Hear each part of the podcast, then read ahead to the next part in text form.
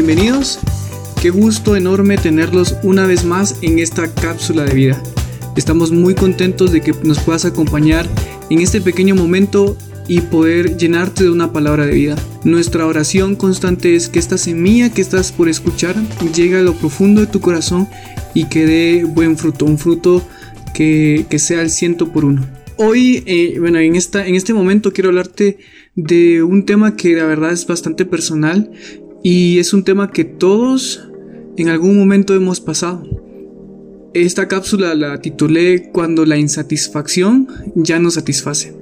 ¿No te ha pasado que hay días, semanas, meses o temporadas en que sientes que las cosas no van bien? Algo no está bien. Tú lo sabes, tu corazón lo sabe. Tus días parecen normales, haces tus actividades cotidianas como cualquier día, vas con tus amigos, pasas tiempo con tu familia, vas a estudiar, a trabajar, te conectas, eh, pero hay algo que no cuadra, hay algo que no encaja, sientes que en tu vida hay una espinita que no te deja en paz, que no deja que tu vida vaya bien. Es como si, te, si no te sintieras bien contigo mismo, no te sientes lleno y no te sientes completo. Si es así, ten calma, todos hemos pasado momentos así. En la vida del cristiano existen temporadas así, temporadas de búsqueda, temporadas de insatisfacción, tiempos donde tu fe y tus convicciones son probadas y las experiencias y el sentir se van a un lado. Lo más peligroso es cuando te acomodas a ese sentimiento, cuando dejas que esa espina se vuelva parte de tu vida, cuando dejas que la insatisfacción sea algo normal, algo curioso en el ser humano, es su capacidad de adaptarse a diferentes situaciones. Y muchas veces lo hacemos sin querer. Dejamos que eso que nos está diciendo alerta, alerta, se vuelva un sonido más, se vuelva un sonido insonoro para nuestra vida y vamos por ahí con el corazón insatisfecho, tratando de llenarlo con otras cosas, con atenciones pasajeras, con momentos que nunca llenarán ese vacío, con esa espina que lastima nuestro corazón. Hay una historia en la Biblia que me gusta mucho y es de una persona que puede que haya estado ciega de por vida o tal vez no. La Biblia no lo menciona, pero me puedo imaginar que gran parte de su vida estuvo con esa oscuridad, pero no lo suficiente para olvidar ese sentimiento de llenura y satisfacción de ver los colores y el sol. Nunca antes se había escuchado que un ciego volviera a ver. Él estaba destinado a no ver la luz de nuevo. Él ya se había acostumbrado a la oscuridad que le acompañaba siempre, hasta que un día escuchó hablar de un hombre que estaba haciendo milagros. Su corazón se emocionó, pero su mente le recordó a las otras personas que habían intentado sanarle y fracasaron. Su mente le recordó de las docenas de personas que hacían milagros entre comillas, pero solo fueron personas que querían llamar la atención o hacerse famosas. La gente hablaba mucho de este hombre porque hacía milagros que nadie antes había hecho. De un momento a otro ese hombre pensó, bueno, tal vez él podría sanarme, pero una vez más su mente le recordó que siempre sería un ciego, que nunca vería la luz y siguió con ese sentimiento en su vida siguió siendo ciego y muchas veces eso pasa con nuestra vida. Sabemos que hay algo malo, sabemos que en nuestra vida hay algo que nos está oscureciendo, pero lo hemos adoptado como parte de nuestra vida. Hemos hecho que esa oscuridad sea parte de nuestro caminar y lo hemos intentado de todo. Hemos tratado de hacer todo lo que nos dicen, pero no ha funcionado nada aún. Para este hombre las cosas nunca iban a cambiar. Siempre había una esperanza en su corazón, pero los recuerdos y los intentos fallidos hacían que esa esperanza se esfumara. Era tan grande la fama de esta persona que la gente hablaba siempre de él. Bartimeo escuchaba todo porque la mayor parte del día se mantenía en la plaza viviendo de la limosna de la gente. Hasta que un día en la plaza se escuchaba mucho ruido la plaza no estaba como siempre, la gente estaba inquieta.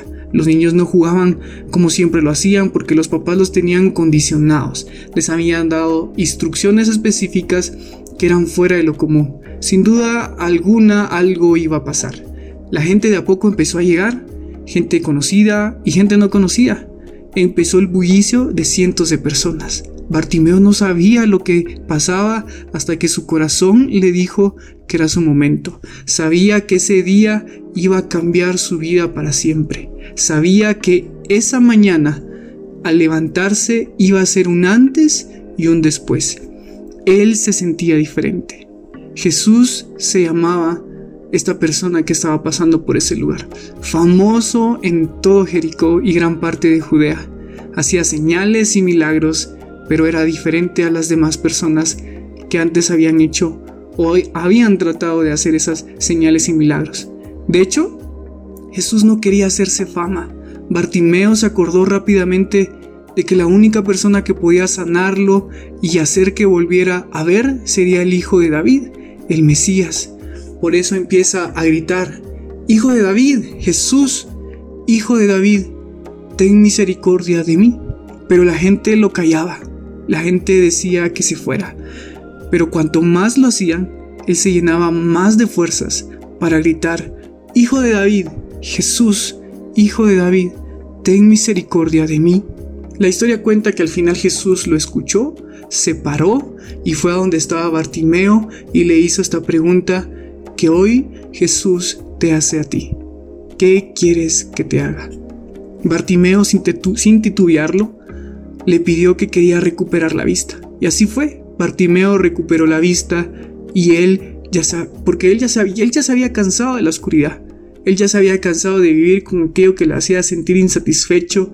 Decidió que nunca más viviría de esa manera. Y la pregunta que debes hacerte es, ¿qué quieres que Dios haga en tu vida? Puedes pasar toda tu vida con ese sentimiento de culpa que te acompaña. Puedes vivir todo el tiempo que te queda con esa insatisfacción en tu vida. Puedes pasar todo el tiempo de tu vida con esa espina en tu corazón, pero no cambiará hasta que tú decidas que ya no quieres vivir así. Bartimeo decidió cambiar su vida. Decidió dejar que Jesús le tocara y le sanara. ¿Por qué pues tú te resiste? ¿Por qué no permites que Jesús te sane y te llene?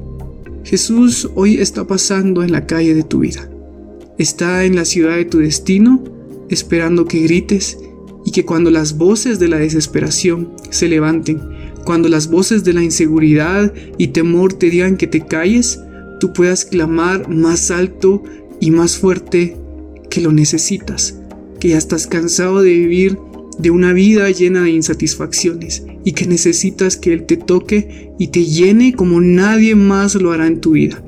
Y hoy te vuelvo a preguntar, y con esto me quiero despedir. ¿Qué quieres que Dios haga en tu vida? En San Juan 4, 3 a 14 leemos que Jesús le dijo, cualquiera que bebiere de esta agua volverá a tener sed, mas el que bebiere del agua que yo le daré no tendrá sed jamás, sino que el agua que yo le daré será en él una fuente de agua que salte para vida eterna.